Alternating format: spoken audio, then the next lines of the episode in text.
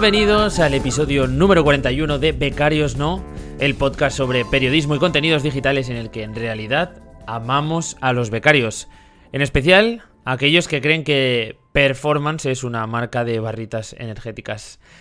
Si todo va bien, al otro lado tengo a Víctor Millán, nuestro periodista de cabecera. ¿Qué tal? ¿Cómo estás, Víctor?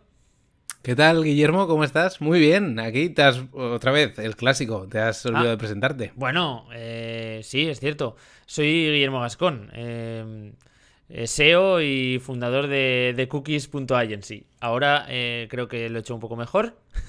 Muy bien, muy bien. Tío, Así no, para no- empezar, no progreso, perfecto. ¿eh? No progreso en esto. No, no, haces un par de episodios bien y vuelves atrás. Ya Fatal. Pues bueno. espero que el, que el episodio de hoy se dé un poco mejor en general, porque tenemos muchas cosas que contar. Y nada, tenemos un contenido muy interesante, bastante, bastante de actualidad, porque mm, el tema del performance va a empezar a afectar, o entre comillas, va a empezar a afectar de forma directa a los rankings de, de Google, así que va a ser algo que vamos a tener que, que comentar. Y nada, pues al final es un, es un tema que nos afecta en el día a día. Todo el día estamos navegando por internet, tanto con móvil, escritorio, etcétera, y, y la velocidad de las webs es, es algo que nos afecta. ¿A ti te afecta mucho? ¿Cómo lo notas? Claro, es un tema que yo creo que nos afecta tanto como creadores como como consumidores. O sea, que una web tarde mucho en cargar hace que seguramente no vuelvas a esa web, ¿no? Y cuanto más esté mejor optimizada. Hoy vamos a hablar de eso, de cómo pequeños cursos para pe- pequeños eh, trucos o bueno o recetas en sí mismas Hmm. para en webs que tengamos nosotros basadas en WordPress y para entender general cómo funciona la web pues que carguen un poquito más rápido no y al hilo de estos cambios que va a meter Google, que parece que va a primar mucho más que las webs carguen más rápido, y también cómo esto afecta al periodismo, porque los medios en sí mismos son, son unos morlacos enormes de, de webs que pesan un montón y que hay que ver un poco cómo les afecta, porque en mayo, Guillermo, si no me equivoco, en principio Google mete un poquito la tijera por ahí, ¿no? Va a empezar a mirar quién carga más rápido, quién carga Hmm. menos, si ya no lo, lo hacía ya, pero ahora eh, más bueno, aún. yo realmente soy un poco escéptico en ese sentido, ¿eh? Pero si eso lo comentamos ya cuando nos Yo metamos también, en harina. Eh, porque antes, pues vamos a, a nuestro espacio de actualidad. Así que si te parece bien, Víctor, ¿le damos caña? Vamos allá. Bueno, Guillermo, tenemos noticias un poco tristes en actualidad porque es una época de cierres en algunos verticales y algunas eh, y algunos espacios y eh, es una noticia que lleva un par, es hace un par de semanas pero hemos grabado ahora, no, no habíamos grabado entre medias y eh, es que ha cerrado Verne, que es un- una de las marcas que tuvo el país, pues yo creo que la, se fundó en 2014 o así, fue el vertical enfocado a temas de internet. Y bueno, yo creo em, han hecho temas muy muy buenos. Era un portal enfocado un poco a dar la contra a los clickbait y los virales que había en esa misma época de 2014-2015 en la que la red se llenó de, de virales y también empezó a plantar un poco la semilla de lo que es pues desmentir bulos y este tipo de cosas. Han cerrado. Yo conozco a gente que trabajaba allí y bueno, eh, pues con mucha pena, ¿no? Aunque todos, todos los empleados que estaban, que eran en plantilla del país, eh, han, si- siguen trabajando en el país en otras secciones. Pero es triste. Al final parece que es una decisión un poco, no se ha hecho público y demás, pero que es un tema de que la- el, el vertical ya no tiraba tanto a nivel de tráfico. Pero bueno, se va a un portal que yo creo que había hecho las cosas muy bien, que muchos medios quisieron tener su Verne, o sea, aplicar su Verne. Y bueno, se suma otra, oci- otra serie de cierres como han sido pues Buena Vida, también cerró hace poco en el país, y en fin, muchas pequeñas marcas que parece que eh, se está como volviendo a concentrar todo en torno a la marca principal, ¿no? Em, Parece que los verticales, o, o en otros casos están cerrando verticales para abrir otros a ver cómo van las cosas. Pero el caso de Verne, pues sí que tenía, digamos, un sello distintivo y bueno, pues se pierde un portal que sí que aportaba cosas que eran bastante interesantes. Yo me he reído mucho leyéndolo, Ujú. aparte de, de temas de bulos y cosas así. Mm, yo, a mí me, bueno, me entra la duda y entiendo que será un poco lo que justifica todo. Las caídas a lo mejor en, en publicidad, en cuanto a inversión de grandes players, eh, en este tipo de portales es como eh, es, su, sustento, ¿no? O sea, no, Mm. no, hay, no hay más detrás a nivel de ingresos. Entonces entiendo que esto puede ser el principal motivo. Pero no sé si hay alguna otra cosa que pueda tener también o que haya hecho que, que esto caiga. Es que no sé. El eh, Verne yo sí que sé que en su momento aportó muchísimo tráfico al país y es posible que últimamente no estuviera aportando tráfico. Y entonces, bueno, si eso se suma a la crisis del coronavirus, que a los medios les ha afectado mucho, eh, pues bueno, una cosa llevada a la otra, pues eh, puede que haya llevado al cierre, ¿no? Y, y, al fin de, digamos, de un portal como tal, que bueno, eh, no sé, en redes, en Twitter, todo el mundo estaba medio llorando porque, pues bueno, porque era un portal que sí que aportaba sus cositas. Pero bueno, eh, otra cosa, otro, mm, otro tomará su testigo o habrá que ver porque sus creadores o la gente que seguía Hmm. a, em, al pie de Verne ha comentado pues que igual sigue en en dentro de unos meses en formato de podcast o en formato de newsletter, así que habrá que estar Muy atento. bien. Y otras noticias eh, más ligadas a tema de negocios que Google y Amazon, a raíz de la tasa Google, ese 3% que va a cobrar el gobierno de España, eh, se lo va a repercutir a los clientes, ¿no? Google anunció hace poco que a, los, eh, a las campañas de pago le iba a cargar un 2% y Amazon también va a cargar un, no sé si un 2 o ese 3% directamente a parte de sus clientes. Que bueno, esto es algo que ya sabíamos, eh, pero bueno, da, da, da, un- da para mucho debate. No sé si Sí. podemos, si queremos abrir este melón, pero es que al final. eh, yo sí que creo que hay que grabarles un poco porque al final generan muchos ingresos y tienen unas herramientas fiscales que hacen que no tributen Claro. en el país donde generan esos ingresos. Pero claro, es que tienen muchos mecanismos para que a ellos no les, les siga sin afectar en absolutamente nada, que es subir precios a los clientes, vaya. Es que, y, y es que como la alternativa no existe, ese es el problema realmente, ¿no? Porque Claro, si en un sí. sistema donde hubiese alternativas y te suben el precio un 3% como cliente, pues a lo mejor te piensas ir a, a buscar en otro buscador o a utilizar otra plataforma de e-commerce, ¿no? Pero como es Amazon y como es Google, pues mm, te suben un 3% y lo pagas y es lo que hay. Así que, siguiente tema, ¿no? Y pasamos, pasamos a lo siguiente, que es Guillermo. eh, quería hablar un poco contigo de los NFTs. Uh. Eh, tenemos que hacer NFTs. Podríamos hacer. Este podcast podría ser, este episodio Sí. en concreto, un NFT. Sí, sí, sí. De hecho, podríamos hacer eh, unas chapas de becarios que Y fueran... ponerlas como NFTs. Sí, sí, sí, totalmente. Bueno, para la gente que no sepa lo que es esto, es- no sé si tienes una definición delante, Víctor, pero básica- básicamente es un eh, una especie de, de Firma digital, sí, podemos- de sí, firma digital. firma. eh, que se basa en, en todo esto que hará en todo este mundo de- de- del blockchain eh, concretamente creo que es de la red de Ethereum y bueno, es al final como tener una especie de, de mini contrato de propiedad sobre un activo no fungible, ¿no? Que, que se Sí. Para que lo entienda la gente, la aplicación que ha tenido más clara es como que ahora, digamos, hay imágenes, hay memes, hay obras de arte creadas que son, no dejan de ser PNGs o JPGs, pero que es esta- gracias a eso se pueden comer- comercializar como si fuera una especie de cromos. Es decir, que pues hay eh, o uno solo o hay una serie limitada y, eh, y en base a eso tienen un precio y se están pagando auténticas millonadas no sabemos si es una burbuja, si no, algo tiene un poco de precios inflados porque todo el mundo está hablando de ello.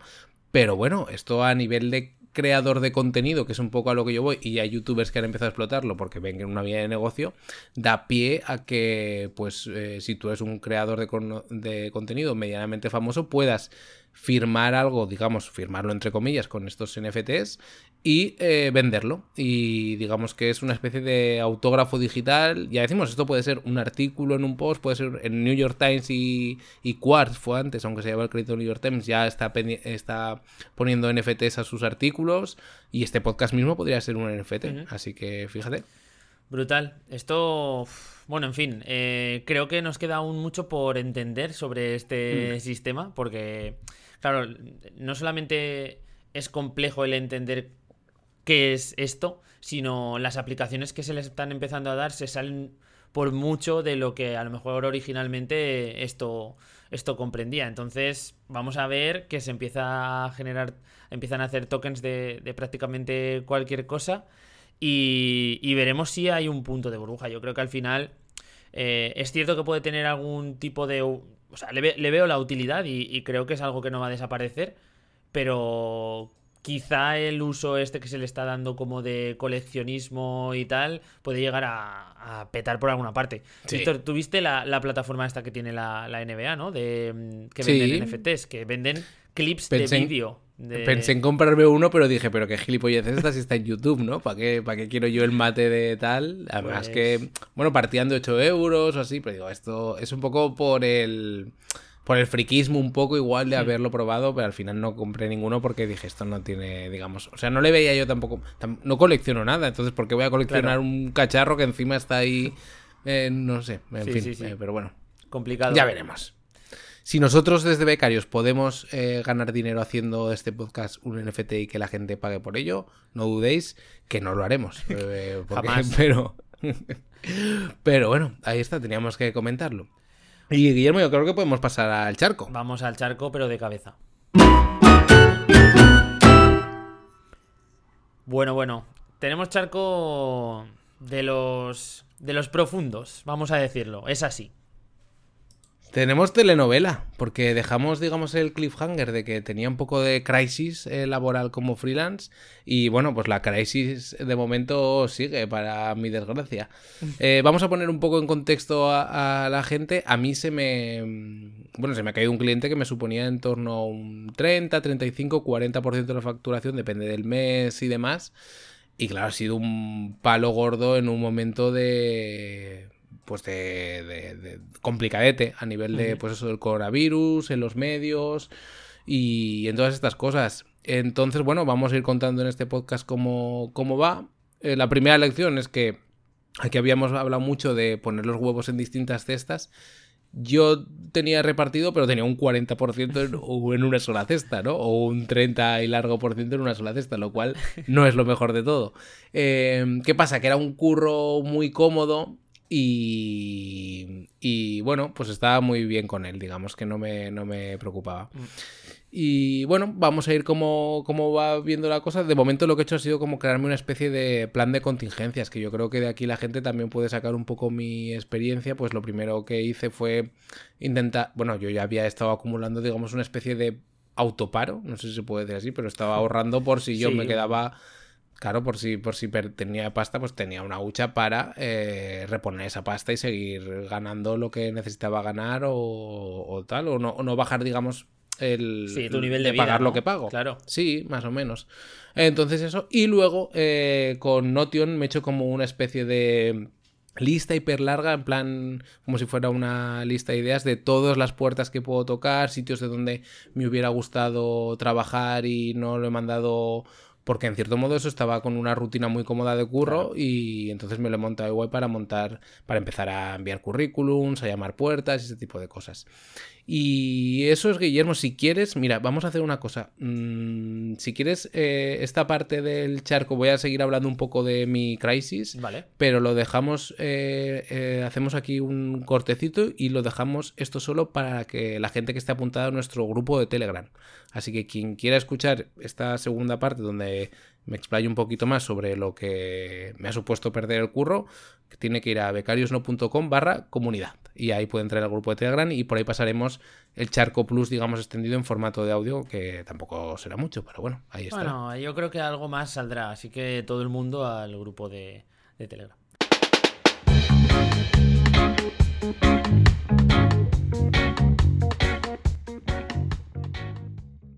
Y eso, seguiremos contando un poco la telenovela. Quien quiera escucharla completa está en, el, en nuestro grupo de Telegram, Telegram en becariosno.com barra comunidad. Podéis acceder. ¿Y tú qué, Guillermo? ¿Qué charco te cuentas?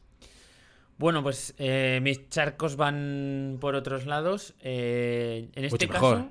sí, en este caso una noticia como muy sorprendente. Eh. Para nosotros dentro de la agencia, pues eh, hace una semana, semana y pico, cerramos un cliente en Argentina, tío. Eh, ¡Ojo! Que les vamos a hacer un proyecto web muy, muy chulo. Y, y, y cómo es la vida, eh, cómo captar un cliente en Argentina, alguien que te viene de rebote. En este caso es una, es una persona que nos contactó con un email súper escueto. Eh, me gustaría información sobre lo que hacen ustedes. Y, Tipo, típico que no, que dices. Claro. mm, mm, igual no merece la pena contestarlo, Claro, ¿no? exacto. Es el típico mira. que eh, iría o, o iría al spam de forma automática o, o lo- o lo- ni siquiera le prestarías atención porque sabes que no hay que ahí no hay nada detrás, ¿no? Pues empecé a tirar del hilo, que pri- primero vimos, porque como que al principio querían servicios SEO simplemente, algo así muy... Y claro, yo veía que las necesidades que tenían eran totalmente diferentes a, a lo que me estaba pidiendo. Y todo eso se fue girando, fue transformándose en un proyecto web que, que hemos conseguido, eh, bueno, que vamos a montar con ellos. Y, Y que resulta que es el Amazon de Argentina. Sí, sí, no- estamos aún con el naming, pero, pero Claro. bueno, el- no sabemos qué río escoger. Estamos aún. Pero sí, sí, la historia es que se ha cerrado. Se ha cerrado algo súper sorprendente para nosotros. Porque, para empezar, Jolín. porque es un proyecto muy grande, ¿no? ¿Y, cómo- Es- ¿Y sabéis cómo han llegado a vosotros? Porque claro, acabéis de pues, salir. lo preguntamos y prácticamente me dijo que había hecho un poco de, de búsqueda en, en Google de agencias en, en España, que de rebote había llegado a un post de LinkedIn y que en ese post de LinkedIn estábamos por ahí mencionados y ya está. Así, Joder. así, o sea, muy, todo muy aleatorio, pero claro, me dijo que había contactado con, con más agencias. Ahí es donde llego yo a la conclusión. Creo que el resto, pues no hicieron esa labor que hicimos nosotros, quizá un poco también por ser los nuevos, ¿no? De decir, no vamos a dejar a nadie sin contestar.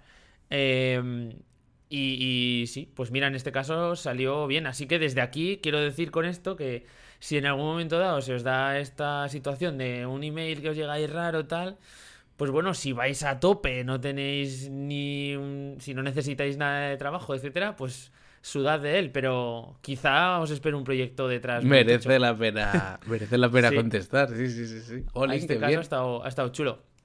Y bueno, así un poco más a nivel personal, pues para todos los que conocen un poco el mundillo de CrossFit, pues esta semana acababan los, los Open, que son como una especie de competición en abierto que se hace a nivel mundial, en la que todo el mundo se, puede, se puede apuntar y, y competir. Y he estado compitiendo de forma, digamos, eh, fuera de la competición oficial, sin inscribirme, pero haciendo los, las pruebas que, que salen cada, cada semana. Y muy bien, eh, nada, eh, la verdad que contento por, ¿Sí? por haber participado, aunque sea de esta fórmula. Y, y sí, sí, sí, muy bien, muy bien. Lo recomiendo Muy mucho a la gente que, que está entrenando en CrossFit, eh, que los ha- por lo menos que los ¿Has pruebe. podido, ¿Has podido acabar y demás? O sea, quiero decir. Bueno, a ver, el- hay tres entrenamientos. El primero, eh, imposible acabarlo. Eh, no sé si me quedé en 220. Porque tienes que ir a RX, ¿no? ¿O no? Sí, el, el bueno, el primero, eh, yo he hecho, intentaba hacer todo en RX, sí. Y mm, que RX, digamos que sería el peso de, Es de más, el peso que, sí, que indican, ¿no? Sí. sí, sí, sí. sí. Y hay unos tiempos de corte, hay unas historias, entonces normalmente gente amateur como, como nosotros pues se queda en unos tiempos fuera de, de, lo, de lo que es competición, obviamente. Pero bueno, está guay porque te, Qué guay, qué te vas midiendo. Así que nada, eh, muy feliz. Así que... Qué bien, qué bien, qué chachi. Mi charco, charco feliz, todo muy, muy... Sí. Aquí- Charco deportivo. De contrastes también. Sí. Pero bueno. Muy bien, pues yo creo que va, podemos hacer un poco de performance, ¿no? Y velocidad, darle velocidad al Sí. programa y meternos con la sección principal. Sí, sí, sí. Vamos a ver. Bueno, pues eh, acelerando, ¿no? Que, que es lo que toca hoy. Vamos a ver si cargas rápido, porque este podcast, entre todas las historias que estamos contando hoy y, y un poco lo, lo que nos hemos ido por las ramas, eh, nos está quedando poco optimizado a nivel de, de velocidad de carga. Sí. Vamos a hablar un poco de Lo esto. puede, ¿no? lo puede poner la gente a 1x5 y esas cosas en el podcatcher. Pueden hacerlo. Mm, no sé cómo quedan nuestras voces a esa velocidad, Víctor, también te lo digo. Eh, yo seguro que mal. Pero bueno. Bueno, pues eh, Bueno. vamos a hablar de VPO, Víctor, a ver. Sí, eh, bueno, lo primero definir qué es VPO, ¿no? De, definirlo tú, Guillermo, que para eso te dedicas a todos estos temas. WPO, Web Performance Optimization, básicamente con mi inglés de, de, de la escuela de debajo de casa. Eh, De Argentina. También. Básicamente es el, el trabajo, los trabajos que se hacen para que una web cumpla con, con unas velocidades de carga óptimas, ¿no? Todos estos, la optimización, ¿no? De, de esta performance, de, de la carga de los elementos y un poco de, de la gestión del contenido desde la parte de servidor, todo este tipo de, de cosas, todos estos teclas que hay que tocar para que un proyecto pues eh, no solamente cargue rápido, sino que además también la sensación que tiene el usuario es que eh, rápidamente está accesible, que se puede utilizar rápido, que lo que le muestra en el primer pantallazo eh, pues sea lo primero que se, le, que se ve y se carga. Así que hay un montón de cosas para tocar por aquí y es un mundo complejo, ¿eh, Víctor? Porque sí. tú te has metido últimamente a esto y ya has visto lo que hay, ¿no? Sí, te estuve dando la turra para que me dijeras consejos y tal, y la verdad que es un mundo muy complejo porque toca ya hasta donde quieras meter. Es un mundo en sí técnico, desde el punto de vista de alguien que tiene algo en WordPress, es medianamente sencillo, aunque ya entra en la pata de lo que no es sencillo. Por cierto, en nuestros cursos, en becariosno.com barra cursos, ahí en el curso de WordPress eh, tú das una clase de, de, VPO y tal y recomiendas eh, plugins y buenas prácticas que, que pueden, que pueden estar pueden estar interesantes. Y, yo creo que también es importante decir para qué, por qué es importante esto, ¿no? Y aparte de la experiencia de usuario, que es lo primero que a todos nos ha pasado, lo de entrar en una web, pues de un gran medio seguramente o algo, y ver que no carga, que tarda en cargar, que tarda en cargar, tal, eh, es porque Google en mayo va a dar mucha más, eh, mucho más peso supuestamente en, SEO, en, la aparición de las apps, a la velocidad de carga. Bueno, esto es algo que lo comentábamos al inicio del episodio eh, como por ejemplo se anunció hace un tiempo que, el robot eh, de rastreo iba a ser eh, el, que digamos simula un, acceso desde mobile, ¿no? todo esto Google lleva diciendo hace mucho tiempo que, va a ser ya, es ya, pero no, pero luego son tres meses más adelante o seis meses más adelante. En mayo está esta fecha, está pinchado en el calendario como, como el mes en el que los Web Core Vitals van a, van a influir en los resultados de búsqueda, ¿no? Van a estar dentro del cómputo este famoso del, algoritmo y entonces querrá decir que si tu nota dentro de estas métricas es mejor, pues tendrás más oportunidades de aparecer más arriba en los rankings. Lo que no sabemos al final bueno, desconocemos muchas cosas. Para empezar, no sabemos si 100% va a ser esto en esta fecha. Nos han dicho además que la aplicación no será radical, o sea, no, no activan un botón de aplicar eh, eh, Web Core Vitals a, las apps, no, que será algo progresivo. Y también, o sea, tampoco sabemos cuánto va a afectar. A lo mejor es que es algo ínfimo, ¿no? Eh, lo que puede llegar a, cambiar el hecho de que tu nota sea mejor hoy que ayer. Entonces, con esto qué quiero decir, tampoco vamos a decir aquí que la gente no mejore el performance, al contrario, pero que vamos a darle una importancia relativa. Sí. Porque mm, al final es algo clave para los usuarios, clave también para Google, porque evidentemente una web que carga más rápida y que funciona Le consume menos recursos. Correcto, claro. para Google. Pero luego tiene una cara B para Google también, que luego hablaremos al final un poco. Sí, sí. Y, bueno, es importante, es, muy importante las eh, Core Web Vitals eh, para, bueno, es para la gente que lo entiende muy, muy rápido, son eh, unas pocas métricas que indican que pues cuando se carga, digamos, el primer contenido visible de una web, que una vez que se cargue no baile, hmm. en fin, distintas cosas para que la web cargue rápido, ¿no? Que son, las ha puesto Google ese nombre tan chachi y tampoco vamos a ahondar en ellas porque creo que ya las hemos nombrado algunas veces y bueno, tampoco tienen no es más allá de que, cargue rápido, ¿no? al final, en resumen. Sí, bueno, pero eh, yo creo que lo que se han intentado centrar, eh, más que en que cargue rápido, es que el usuario pueda interactuar rápido y pueda ver rápido el contenido. Porque a lo mejor el resto del sitio aún está cargando, pero lo que es el primer pantallazo, ¿no? Que esto esté súper rápido para entendernos que cargue el texto, si hay un texto y una foto en el primer scroll de una web, pues que el texto ya esté visible y si hay un botón sea accionable y la foto o la imagen, si tiene que cargar un poquito más tarde, pues que esté optimizado para que precisamente cargue un poquito más tarde ¿no? y no consuma todos los... Es mejor que no cargue al 100%, sino que cargue un 60%, que sea lo que el usuario tiene que, donde tiene que interactuar de verdad y el otro 40%, pues bueno, lo cargamos un poquito más tarde. Y bueno, eh, eh, hablando de velocidad, Guillermo, eh, se habla mucho de caché. Un poco, yo creo que hay que plantar un poco la, la gente que, digamos, tenga un WordPress o que tenga su propia web, digamos, eh, a nivel pequeñito, tiene que diferenciar un poco lo que es el caché de servidor y el caché de, y el caché digamos de navegador no que son hmm. cosas distintas y a veces parece que solo vamos a por una cosa y bueno lo primero que tiene que saber la gente que mm, eh, cuando trabajamos con WordPress normalmente trabajamos con plantillas y normalmente trabajamos con plugins y esto eh, suele generar mucho código que se carga de forma mm, por defecto, ¿vale? Esto es importante saberlo porque a lo mejor mm, ponemos nuestras webs hechas en WordPress eh, a analizar estas métricas y vemos que la nota es mala, francamente mala. Y esto es, esto es habitual, ¿vale? Que no nos pille en plan por sorpresa. Eso lo primero. Y que incluso con el uso de plugins de caché o teniendo servidores que, que, hagan un buen trabajo en cuanto a optimización de la entrega de recursos, etcétera, puede ser que sigamos dando malas métricas, ¿vale? Claro. Porque seguimos. Eh, ¿Dónde se miden, ¿dónde se miden estas? Está PageSpeed y está la de. Lo dejaremos en otro programa porque si la gente quiere curiosidad a ver lo rápido que carga su web, ¿no? Que te da una nota de 0 a 100, donde ya decimos que eh, tenerlo en verde, que es de 90 a 100, yo he visto pocas webs ahí. Pocas, sobre todo en, móvil, ¿no? En móvil es prácticamente, ya os digo, muy, muy, muy complicado pasar del, 91, que es un poco donde te dan la, la, nota verde.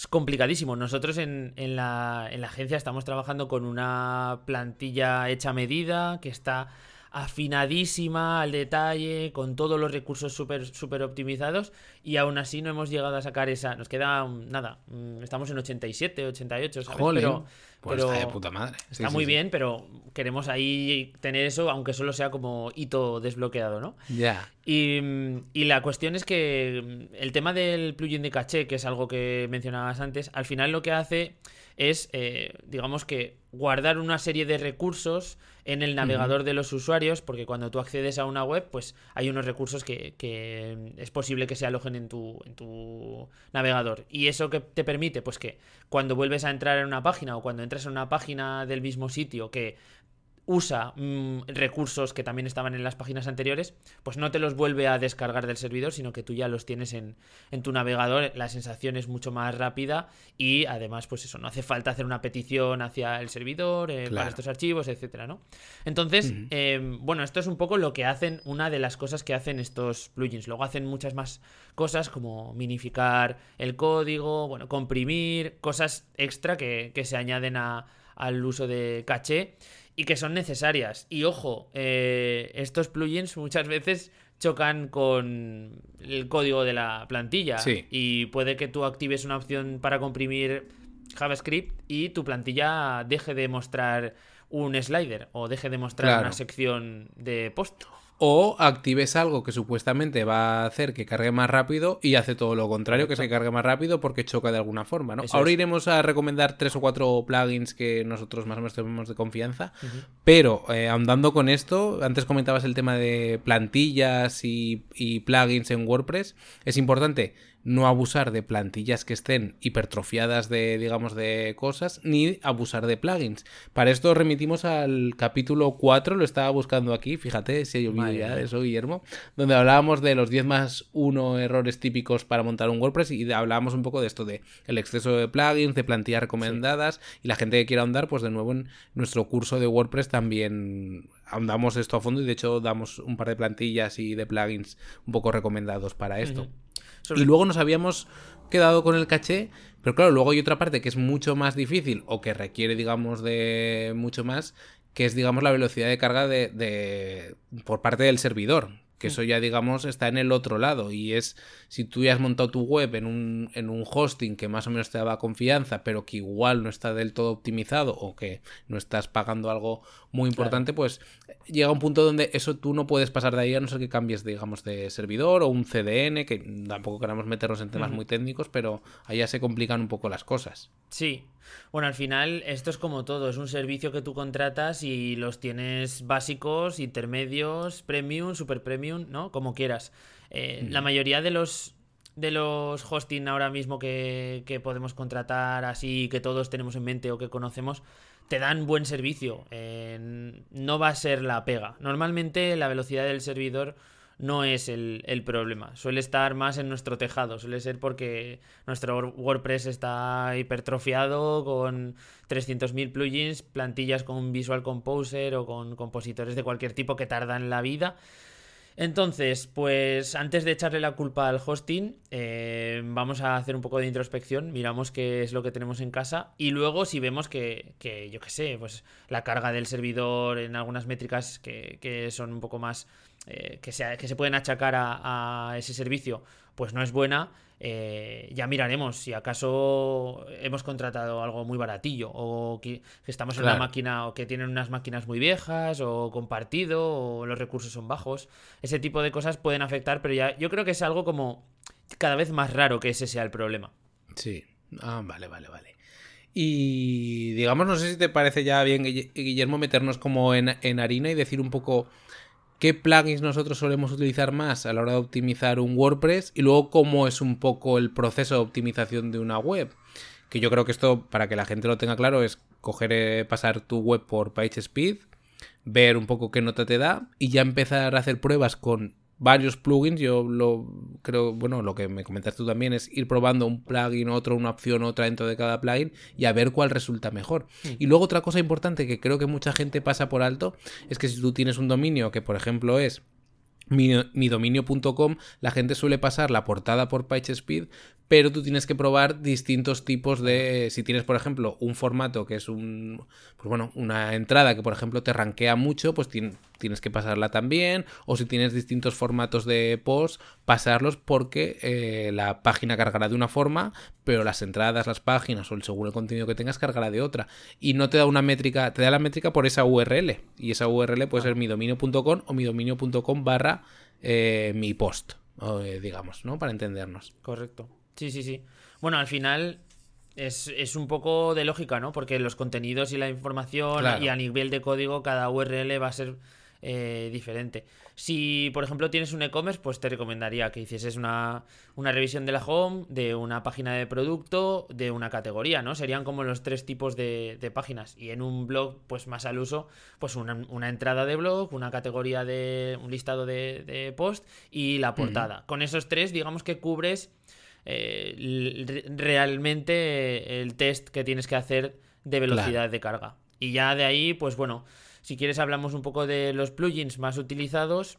Aquí eh, hay, que hay, que destacar que em, algunos plugins em, tienen su, su eh, digamos, su homónimo dentro del servidor. Entonces, eh, si tú tienes un, si tienes contratado un servidor que tiene Lightspeed, por ejemplo, em, te interesa instalar un plugin de caché eh, o un plugin que gestione todo esto, que sea Lightspeed, ¿no? Eh, que, haga ese match entre servidor y tu web, porque va a haber mucho más, eh, va a ser mucho más, eh, no sé, digamos que funcionará mucho más. Que encajará mejor. Exacto, correcto, no me salía. Entonces, bueno, al final, Lightspeed es uno de ellos.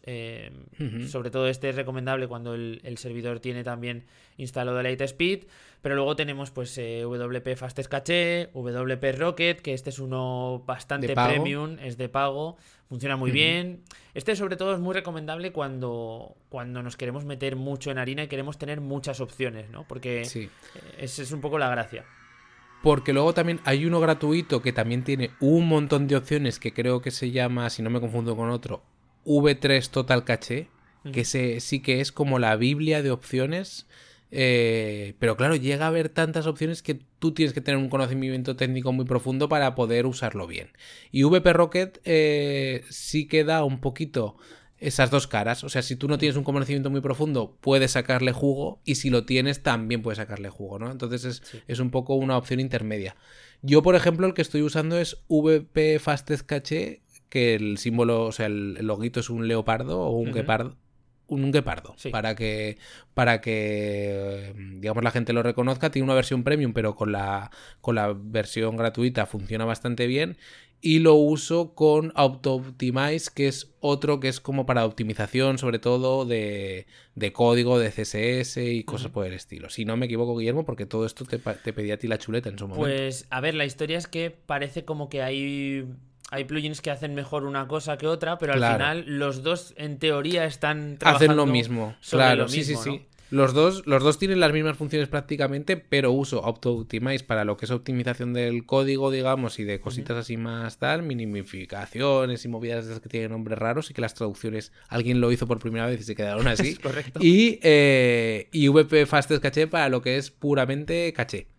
entonces así funcionó y no me ha dado malas malas métricas en principio. Así que en Bueno, ese contexto en- es- estoy- está pero muy bien. probando, pero probando, instalando, Claro. desinstalando y tal. Y también probé este V3 eh, que era una Biblia en verso y dije yo aquí no me meto. Probé otros, también está Page Sweeps se llama, Ese no, lo he Sweep, utilizado. que también lo ponían muy bien y, era muy completo, pero no me da, no me iba tan bien. Y entonces pues bueno, eh, Bueno. ir probando. ¿Y Perf Matters lo llegaste a utilizar? Para- Lo probé y no lo debí configurar muy bien porque no. Pero sí que me lo apunté como para comprármelo para sacarle más jugo porque eh, lo probé y me, y me bajó las métricas. Pues bueno, a ver, este es un... Eso puede pasar, ¿no? Pero Sí. eh, este es uno de los que no trabaja, digamos, actuando sobre, sobre lo habitual, sino que lo que hace es eh, controlar... También es un plugin de pago para que la Sí, gente lo. correcto. Eh, eh, con- lo que hace es controlar el, el código que se te muestra en las diferentes landings, ¿no? Porque, por ejemplo, tenemos plugins que, que cargan el código en todas las páginas, pero no se usan en todas. Entonces, este plugin lo que te permite es decidir si quieres cargar este código en esta página o no. Y en Claro. cuáles las carga, lo cargas o no. Y eso quieras que no, aligera el volumen de, de carga de cada una de las landings y ayuda, al fin y al cabo, a. Claro, a yo me, yo me di cuenta que, por ejemplo, algo tan básico como el típico plugin de contacto te lo carga en toda la web, Correcto. aunque solo esté en una sola página. Sí. Entonces, claro, dices, jolín, para esas cosas sí que sirve, pero yo tampoco le di mucha oportunidad. Sí que me lo apunté para comprármelo eh, en algún momento, porque sí que le veía potencial, pero no, le, no lo probé del todo. Y como me iba bien con la combinación gratuita, Muy bien. Pues, pues tiré para adelante. Eh, no sé si quieres nombrar algún plugin más o podemos nombrar, Guillermo, cositas que desde nuestro lado podemos, eh, digamos, probar ya eh, a nivel de, de optimización, que es algo tan básico, por ejemplo, como subir imágenes con tamaños y pesos adecuados para la web. Nadie quiere bajarse un mapa mundi con una super escala eh, de la web, ¿no? Sino Sí. algo más pequeño. Aquí hay dos cosas que normalmente se, se piensa que simplemente hay que optimizar la calidad de la imagen o la resolución, porque eso baja el peso, pero casi tan importante es eh, reducir el tamaño, eh, las dimensiones Claro. de, de la imagen, porque al final si estás subiendo una imagen de 1080 por 2000 no sé cuánto, eh, nunca va a mostrarse eh, esa imagen con esa resolución, con ese tamaño, ¿no? Así que hay que bajarle el, el tamaño a las imágenes y bajarles también la calidad. También otra cosa que podemos hacer es eh, cambiar los formatos. Hay formatos de imágenes que pesan mucho menos que otros. Incluso ahora Claro. están saliendo formatos de nueva generación que todavía están llegando a unos niveles de compresión más tochos, ¿no? Entonces. Poco a poco, eh, no todos los navegadores llegan a, a leer estos formatos nuevos, pero poco a poco será algo que se va integrando y tendremos que ir pasando prácticamente todas nuestras imágenes a, a estos formatos, con los tamaños más reducidos y con eh, la resolución, digamos, aceptable, que no hace falta Claro. que estemos aquí. Bueno, en, en todos los proyectos no hace falta mostrar una resolución de fotógrafo, pero quizás si tú tienes una empresa en la que esto es importante, pues igual sí, ¿no? Y tienes que... Claro. Pero bueno, es, es un poco el, el tip más básico. eh, Claro. Este tipo de cosas. Hay muchas otras cosas más, Víctor, pero puede ser muy complicado el, el ponernos aquí a, a sacarlas. Por ejemplo, para que se haga una, una idea la, la gente, eh, todo el tema de las fuentes que se utilizan dentro del Sí. sitio, eso mm, normalmente es una de las cosas que más eh, dolor de cabeza Está dando, ¿no? Todo lo que son CSS en cuanto a estilos y eh, bloques de, que se colocan en una parte o se colocan en otra dentro del sitio, todo eso que se puede hacer por CSS también está eh, generando bastantes problemas a la hora de optimizar las métricas. Y bueno, Todo el brilli brilli Sí, pesa. sí, sí, sí, sí, el brilli brilli pesa. Y sobre lo que comentabas de los formatos de imagen, para la gente, digamos, bueno, eh, los formatos que conoce todo el mundo más básicos son JPG y PNG. Ahora se está poniendo, digamos, o se está implementando mucho el, el uso de un formato que es WebP, Sí, que para que la gente lo tenga en la mente es cuando te quieres bajar por lo que sea, porque estás para hacer un post en tu web o algo, una imagen desde Google Imágenes y no se te descarga el formato, la imagen como tal, sino se te descarga como una eh, llamada al navegador, ¿no? Como una página web, te, te lo descarga como una página se te web. en descarga sí. un HTML, ¿no? Eso es. Y ese es un poco el nuevo formato que seguramente dentro de unos años, pues muchas, cada vez más webs lo irán utilizando, ¿no? Aunque también tiene sus limitaciones porque al final es reducir todo mucho, mucho, pero pesa muy poquito. pesan muy poco. O sea, Claro. esto, por ejemplo, yo utilizo una herramienta que se llama Squash, que es de Google. Y te permite hacer pruebas de metes una imagen en el formato que tengas con las dimensiones y puedes hacer todos estos todos estos cambios. Lo cambias a WebP. Mm. Sí, lo puedes Yo probar. uso una web que se llama. No lo paso siempre porque al final es un. Es que al final es trabajo esto de. Sí. Si quieres subir una foto, tienes que pasarla tal. Pero hay una que se llama compress.io. No sé, dejaremos estas dos que hemos. Que también reduce, pero una barbaridad y no pierde apenas calidad. Pero bueno, eh, esto lo comentabas tú en el curso de WordPress de becarios, ¿no? Eso Así es. que ahí, ahí Ahí hay está. mucha más información. Y mm, bueno, no sé si quieres comentar algo más o un pequeño debate que queríamos hablar sobre esto de la performance y tal, Mm. y sobre todo en lo que atañe a los medios. Y es que, claro, lo que yo me he dado cuenta haciendo estas pruebas en PageSpeed con portales, digamos, míos, es que si, por ejemplo, yo desactivo la publicidad de AdSense en según o en páginas donde no hay publicidad de AdSense, cargan como un rayo y en el momento que hay publicidad de AdSense cargan bastante más lento. Y claro, yo aquí veo un choque de que Google quiere que vaya más rápido la web para que pues para que la experiencia de usuario sea mejor, pero también para tener menos recursos de gastar menos recursos de rastreo, pero a la vez mm, de lo que más penaliza es su propio servicio publicitario. Y esto en los medios es especialmente relevante porque obviamente Claro. todos o casi todos viven de publicidad programática, ¿no? Entonces yo quiero ver si verdaderamente lo que tú decías al principio, esto tiene tanto peso, porque en especial a los medios son portales que pesan un montón. Y, y luego además depende mucho de la publicidad y a los medios les interesa que sigan eh, mostrando publicidad. Entonces a mí esto de que va a tener tanto peso, igual que a ti, mm, me- tengo mis sospechas, vaya, de que vaya a ser tan así. Aquí hay muchas cosas, porque por un lado yo no sé, o sea, re- realmente el peso, el peso en sí, no sé si va a ser el, el factor clave en este, en este tema. Es un poco eh, otras métricas, métricas que miden, eh, por ejemplo, el desplazamiento que se hace eh, del contenido, de, de lo que hay dentro de, Sí. de ese primer pantallazo que tú ves dentro de la página, dentro del portal o de lo que sea. Hay muchos bloques de estos, eh, de estas cabeceras de, de publicidad que aparecen más tarde, ¿no? Cargan más tarde y desplazan el contenido hacia abajo. Esto está súper penado ahora mismo con los Web Core Vitals, porque eh, digamos que provoca una experiencia de usuario muy mala. El hecho de ir a hacer clic en algo, ir a Y pulsar que te en salga algo, el anuncio. Justo claro. sale en anuncio y justo clicas, ¿no? Entonces, Sí. esas sensaciones, todo esto es lo que Google en realidad quiere, quiere limitar con premiando, ¿no? Con, con buenas notas al- a las, digamos, los portales que no hagan todo esto. Aquí va a haber, tiene que haber un equilibrio, porque mm, también se van a penar los interstitials, los famosos anuncios que, que te ocupan prácticamente toda, toda la pantalla. Este, que es algo que ya se viene como comentando, que, que es algo que Google pen, eh, pues va penando y, y ahora pues va a ser algo más descarado, en teoría se, se presupone, ¿no? ¿Cómo se va a asumir todo esto? Mm, Pues creo que habrá varias opciones. Un- Una, que mm, todo esto sea en un impacto mínimo y que el cambio sea algo inapreciable o en estos portales no les afecte prácticamente. O que los portales vean que esto les hace bajar muchísimo el rendimiento en los buscadores y tengan que empezar a mover todos estos bloques y hacer un, un uso diferente de, de la publicidad programática y de todos estos bloques de anuncios, ¿no? Sí, sí, sí. Es un tema muy complicado y hay cierto run run dentro de la prensa de que hay gente muy preocupada y luego gente que totalmente despreocupada con este tema, pero hay cierto run run de que, digamos, al sector noticias, por así decirlo, no le va a penalizar tanto esto como a otros portales, ¿no?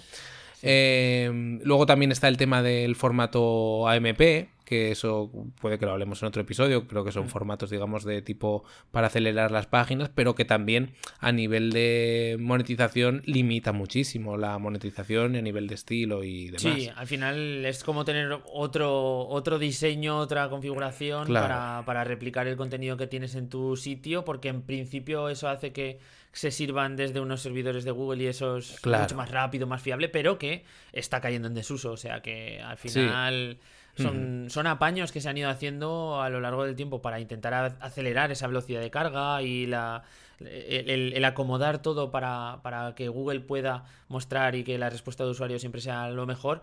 Pero hay veces que estos son parches y, y en este caso yo creo que AMP ha sido un parche que ha durado, pues yo qué sé, 5 o 6 años, pero que va a caer en, en desuso, segurísimo. Los medios lo siguen usando una barbaridad.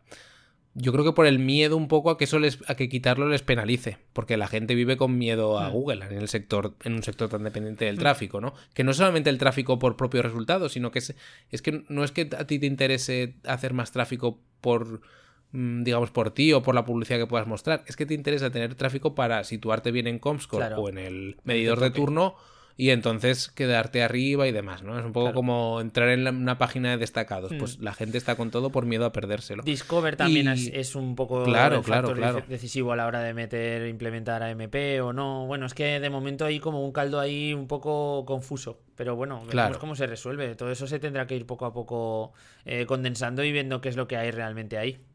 Claro. AMP, no sé si lo hemos explicado, es un formato propio de Google que es como para acelerar las páginas, que da una versión como más limpia de las webs, que carga, pues como decía Guillermo, de sus propios servidores y que, que, bueno, que es la que encontramos mayoritariamente en medios de comunicación cuando llegamos a ellas eh, a través de Google por el móvil sobre todo. Y bueno, Guillermo, yo mm, no sé si quieres aportar mucho más. Yo creo que la, al final una conclusión muy clara es que si alguien quiere una web muy bien hecha tiene que ir a The Cookies porque Claro. ahí se la vais a hacer al dedillo para que cargue perfecta Se la haremos- y rondando ese colorcito verde en Page Sí. Speed. No, en realidad esto está muy, muy bien. O sea, se nota mucho- Este no. pase de gol que me has hecho, Víctor. Sí, no, pero se nota mucho al final las webs desarrolladas a medida y no. Claro. Al final, hombre, obviamente una persona en su casa o para hacer algo, digamos, por su cuenta, WordPress te da unas facilidades que no tienes en, que no tienes en ningún otro CMS, pero en los proyectos hechos a medida también se notan este tipo de mejoras porque al Claro. final, mm, claro, pues están hechos a medida, ¿no? Es como un traje a medida o un traje que te compras en Zara, aunque Claro. esté muy bien también. Mm.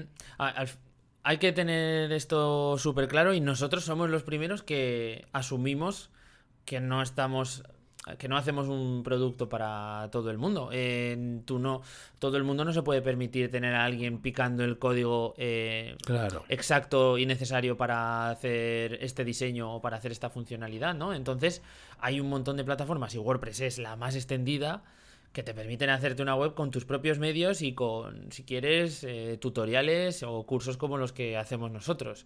Entonces, evidentemente, una web que, tú puedas hacer con tutoriales y con prácticamente cero recursos económicos, pues no puedes esperar que tenga un nivel de performance o un nivel de velocidad de carga o...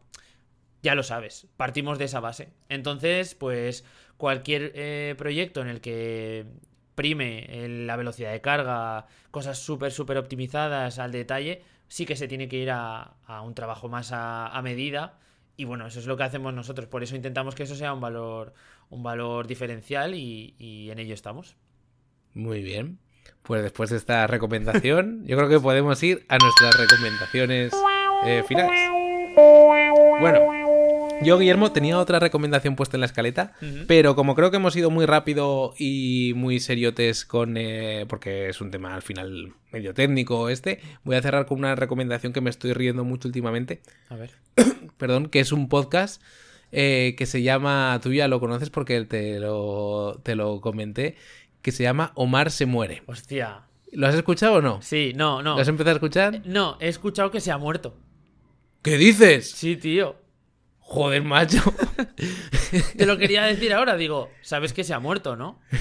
Vale, vale. Bueno, el podcast sigue siendo perfecto y Omar sigue siendo un tío que en paz descanse eh, genial. Y es un podcast, o era, ahora ya no lo sé. Sigue esto- siendo, sigue siendo. Sigue siendo un podcast, claro. En el que se llama Omar se muere y es el humorista Antonio Castelo, que lo conocerá mucha gente pues mm, porque ha salido por muchos lados y tal, y tiene la red de podcast de Fibe Talanda. Hacía un podcast, bueno, y, bueno, eh, un podcast con un colega suyo que se llama Omar y que iba un poco de que Omar eh, pues estaba mm, eh, con un cáncer, digamos que le habían dado una fecha de muerte que ya ha llegado. Entonces Omar ya, ya ha fallecido, me lo acaba de decir Guillermo. Yo he escuchado el último episodio y como siempre se despedían diciendo no sabemos si es el último capítulo, pero yo no seguía esta gente por redes y tal. Pues parece que sí. Pero vaya, el podcast está muy bien. eh, o sea, el pod- bueno, lo que es la recomendación es porque es un podcast de humor hablando de un, de un tío que sabe que, se, que va a fallecer, ¿no? Y la verdad es que está realmente bien. Yo me lo he pasado muy bien escuchándolo. Y bueno, que sirva esto también un poquito como homenaje a Omar, porque la verdad es que yo me he reído mucho y sobre todo que hablaban de, pues eso, de lo divino y de lo humano de la, desde la perspectiva de un tío que sabía que le quedaba poquito tiempo en el mundo y que más o menos se la sudaba todo, pero a la, vez no. Y, y, estaba realmente bien. Joder, Guillermo, vaya. Vaya. Hostia, ¿eh? he, dado, he dado la diana. Pero vamos, el podcast es perfecto. Y como y el podcast está realmente bien y sobre todo se sale de estas temáticas que muchas veces escuchamos podcast en un sentido más productivo. Mm. Y bueno, sirva de eso también como homenaje para, para el tío, porque yo me he reído mucho escuchándolo. Así que, bueno, ha dejado un, buen legado ahí. Muy bien. Nada, ha sido así un abordaje. Yo pensaba que tú ya lo sabías. Entonces digo, lo, va, lo va a decir. Lo va a decir. No, no, no, no, no lo sabía. Bueno, pues eh, yo para recuperar un poco el bajón que pueda haber dejado si, si erais oyentes de este, de este podcast, eh, voy a recomendar Headspace, que es una, que es una app de, de meditación, Víctor, que estás en una en una en un grupo tú también en el que puedes acceder a la, la, he usado un poquito vale vale vale digo igual no la ha usado vale, vale. Pues sí, es una aplicación súper sencilla para, hacer meditaciones muy guiadas, muy de, de no sé nada de esto. Eh, y la estoy usando menos de lo que al principio la empecé a usar, que la, al principio le daba un uso intensivo todos los días, hacía mi sesión, tal. Eh, conforme el tiempo se va apretando, parece como que le encuentras menos hueco. Pero es cuanto más falta te hace, ¿no? Así que. Sí, total. Le empiezo a, recuperar su, espacio y me gusta mucho. Me relaja mucho, consigue que. Hace lo que promete. Y eso ya es bastante. Igual que Omar. Sí, sí, sí, sí. Correcto. No, pues es, yo la he usado un poquito también y la verdad que que, eso, que está, está, está muy bien, está muy chachi. Bueno, Así que eso. Pues, pues vamos a pedir una cosa, Víctor, y es que todo el mundo, eh, de algún modo, se despida de Omar y al mismo tiempo vaya y nos deje una valoración de 5 estrellas. no, es broma. Eh, ya sabéis que podéis suscribiros para los próximos episodios en Spotify y también estamos en Evox y también estamos en Apple Podcast. Así que nada, en 15 días pues un nuevo episodio. Así que un abrazo muy fuerte a todos. Sí, claro, si no nos ha pasado nada. No, no, aquí, no hay, aquí no se presupone nada. vale, muy bien. Pues hasta el siguiente episodio. chao. chao.